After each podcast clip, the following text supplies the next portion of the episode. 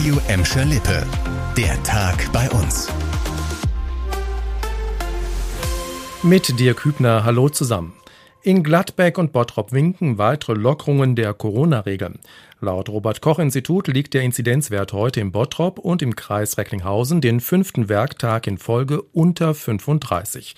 Die Folge, ab übermorgen gibt es wieder mehr Freiheiten. Meine Kollegin Nadine Bohnengel fasst zusammen, was dann gilt. Es darf sich wieder mit beliebig vielen Menschen aus maximal fünf Haushalten getroffen werden. Um ins Restaurant zu gehen, wird kein Test mehr benötigt und auch ins Fitnessstudio können wir wieder ohne Test. Auch was Veranstaltungen draußen und drinnen angeht, ist wieder mehr möglich. Theater, Oper und Kino mit bis zu 1000 Personen sind erlaubt. Voraussetzungen sind ein Sitzplan und ein negativer Test. Für private Veranstaltungen gilt, draußen dürfen 250 Leute ohne Test zusammenkommen, drin 100 Leute, die getestet sind. Auch die Gelsenkirchener können sich auf mehr Freiheiten freuen. Möglich macht es eine stabile 7-Tage-Inzidenz unter 50. Hier darf ab Freitag zum Beispiel die Innengastronomie wieder öffnen. Allerdings vorerst nur mit Test.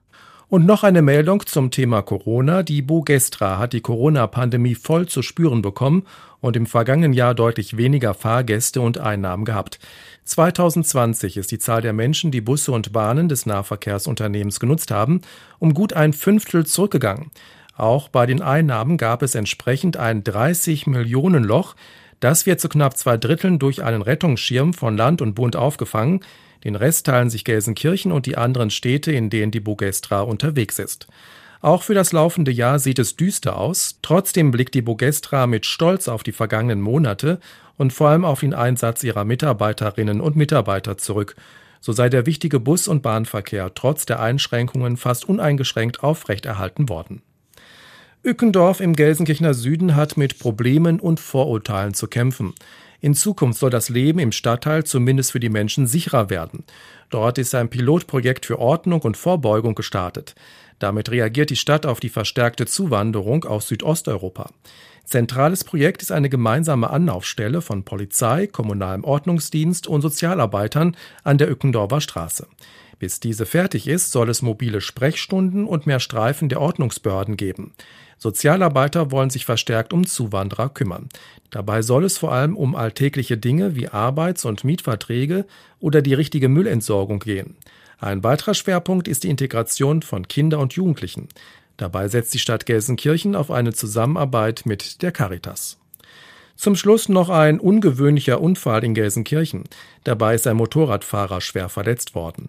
Der 81-jährige Buraner hatte seine Maschine an einen Mann aus Düsseldorf verkaufen wollen.